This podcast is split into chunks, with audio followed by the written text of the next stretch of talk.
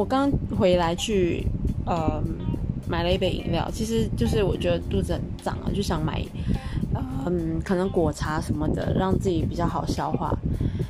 我经过第一家店的时候，其实要去选购他们饮料的时候，我就看到一个顾客，他好像是要拿纸袋装他的饮料的时候，就不小心，不管是发生怎么样的，就那杯饮料就已经砰掉在地上了，大概连一口都没喝到吧。呃，然后我选来选，我选了我要的饮料之后，又不知道干嘛，我又觉得不要了，我好像觉得有点贵，我觉得有点贵，然后我就离开。然后后来我去到第二家。我实在很想尝试他们家的这些口味的茶，因为感觉很新鲜，它新开的。然后可是后来又看到价钱，又犹豫了，又又这样，OK，我就转身离开。一转身又看到，又听到有人说：“你看啊，就是你啊，没有拿紧啊，那个奶茶，那个你看掉在地上了。”果然就是就是有人的奶茶，我看你是没喝到，就这样子掉在地上就没了。同一个时间两次，你觉得这会给我一个什么样的感受呢？我就决定好，我不买了，我不要买奶，我不要买手摇杯啊！但是我还是想要买饮料，所以我就去比较便宜的那个中层店，他就是也是有卖饮料，他有卖凉茶、卖饮料，我就跟他买了一杯柚子茶。然后，即使要是真的我不小心失手了、打翻了，也不会这么心痛嘛。嗯。我突然间，那个时候我突然间想到一个词汇，我不晓得可不可以用在这边，就是所谓的自我实现。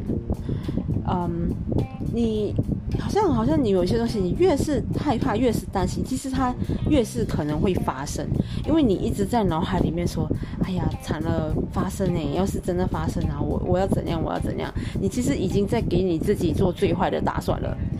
然后它真的发生的时候，你又真的很懊恼。其实。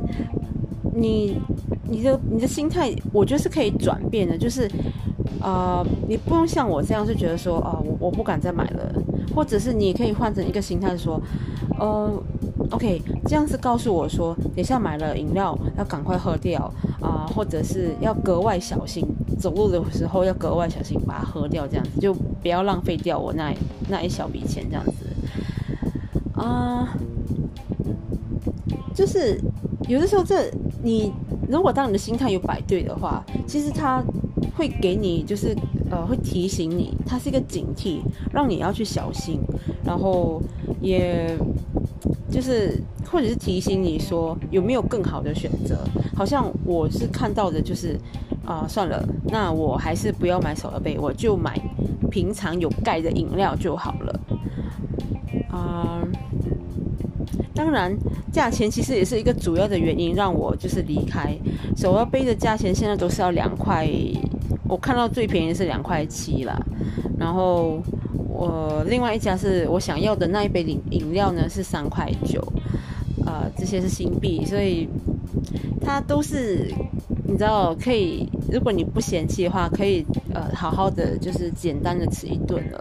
那那个价钱是几乎是这样，所以想来想去就觉得呃，不要，我还是不要了。我我想要买更便宜的来喝，就是我现在的选择柚子茶。迷信搞不好也是这样，它就是你呃一直看到的一些巧合，各种巧合发生，它会发生一次两次，但是它会一辈子这样吗？我们不知道。我们看到一两次，其实有的时候我们都害怕了。可能会说，哎，你看我每次只要穿白色衣服啊，就会下雨，所以我就不要再穿白色衣服。但是你，你有试过你每天穿白色衣服吗？会怎样吗？